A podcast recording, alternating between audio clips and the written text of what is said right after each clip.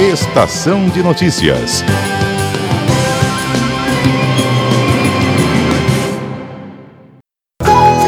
Sustentabilidade na Amazônia, com Marcelo Ferronato. Uma hora e 52 minutos. Hoje, na nossa coluna Sustentabilidade na Amazônia, o Ferronato vai falar sobre o Sombrio 2020 que a sustentabilidade pode enfrentar. Olá, Alexia, ouvinte CBN desta terça-feira.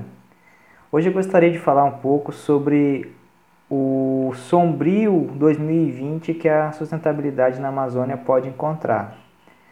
Algumas informações né, têm chegado, por exemplo, que antes do fim do primeiro semestre deste ano, em meio à pandemia que estamos vivendo, já temos números superiores a 55% de desmatamento na Amazônia em relação ao ano 2019. Isso que nem chegamos aos meses onde o desmatamento eleva-se, as queimadas se intensificam, que é de junho a outubro. Então, se agora já estamos com esse índice, é muito preocupante o que está por, por vir no segundo semestre.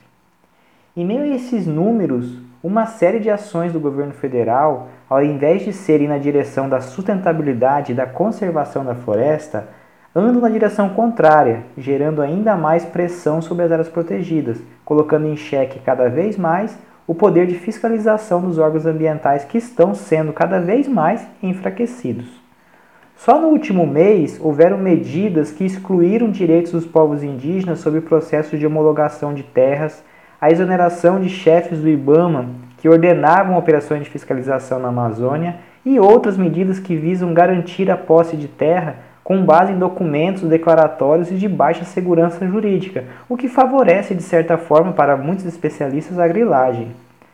A pergunta que fica é o que essas, a quem essas mudanças interessam? aos agricultores familiares, beneficiados da reforma agrária, indígenas, extrativistas, comunidades quilombolas ou algum tipo de população pobre que está no campo.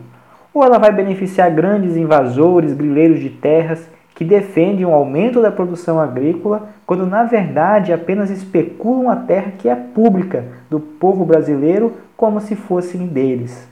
Em uma analogia, é como se alguém entrasse em um prédio público, colocasse lá uma porteira na fachada, se dizendo: a partir de agora eu sou o dono deste prédio. É mesmo, mais ou menos o que acontece com a invasão de terras públicas na Amazônia.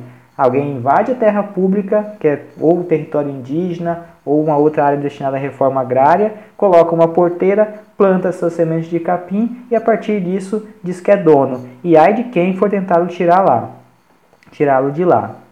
É como se mais de 15 anos de esforços e investimentos na cooperação internacional, governos, instituições de pesquisa, ONGs e o suor de muitos fiscais ambientais e policiais que se esforçam país afora para combater o crime ambiental organizado fosse jogado na lixeira. Algumas dessas pessoas já foram agredidas, ameaçadas e até mesmo assassinadas em conflitos é, com esses criminosos ambientais. Grande parte da sociedade já passa por situações de risco causadas por desequilíbrios ambientais e gostaria de ouvir, saber de alguma política pública que tenha sido favorável à sustentabilidade do país nos últimos dois anos. Não apenas uma fiscalização civil, militar emergencial, como a LGO, por exemplo, que foi reativada agora para enxugar gelo eu gostaria de saber quais são as ações concretas, planejadas, articuladas de fortalecimento da política ambiental brasileira e mais ainda para a proteção da Amazônia, a qual tem um conselho que não tem participação social, uma participação da sociedade que sempre foi fundamental para a redução dos índices de desmatamento que haviam sido alcançados nos últimos 15 anos. É como se cada vez mais o discurso economia acima de tudo e meio ambiente abaixo de todos tem encorajado o crime ambiental a atirar pedras na cara de autoridades ambientais no país, o que é trágico e, para mim, um retrocesso. Uma boa semana a todos, nossos ouvintes CBN, e até a próxima.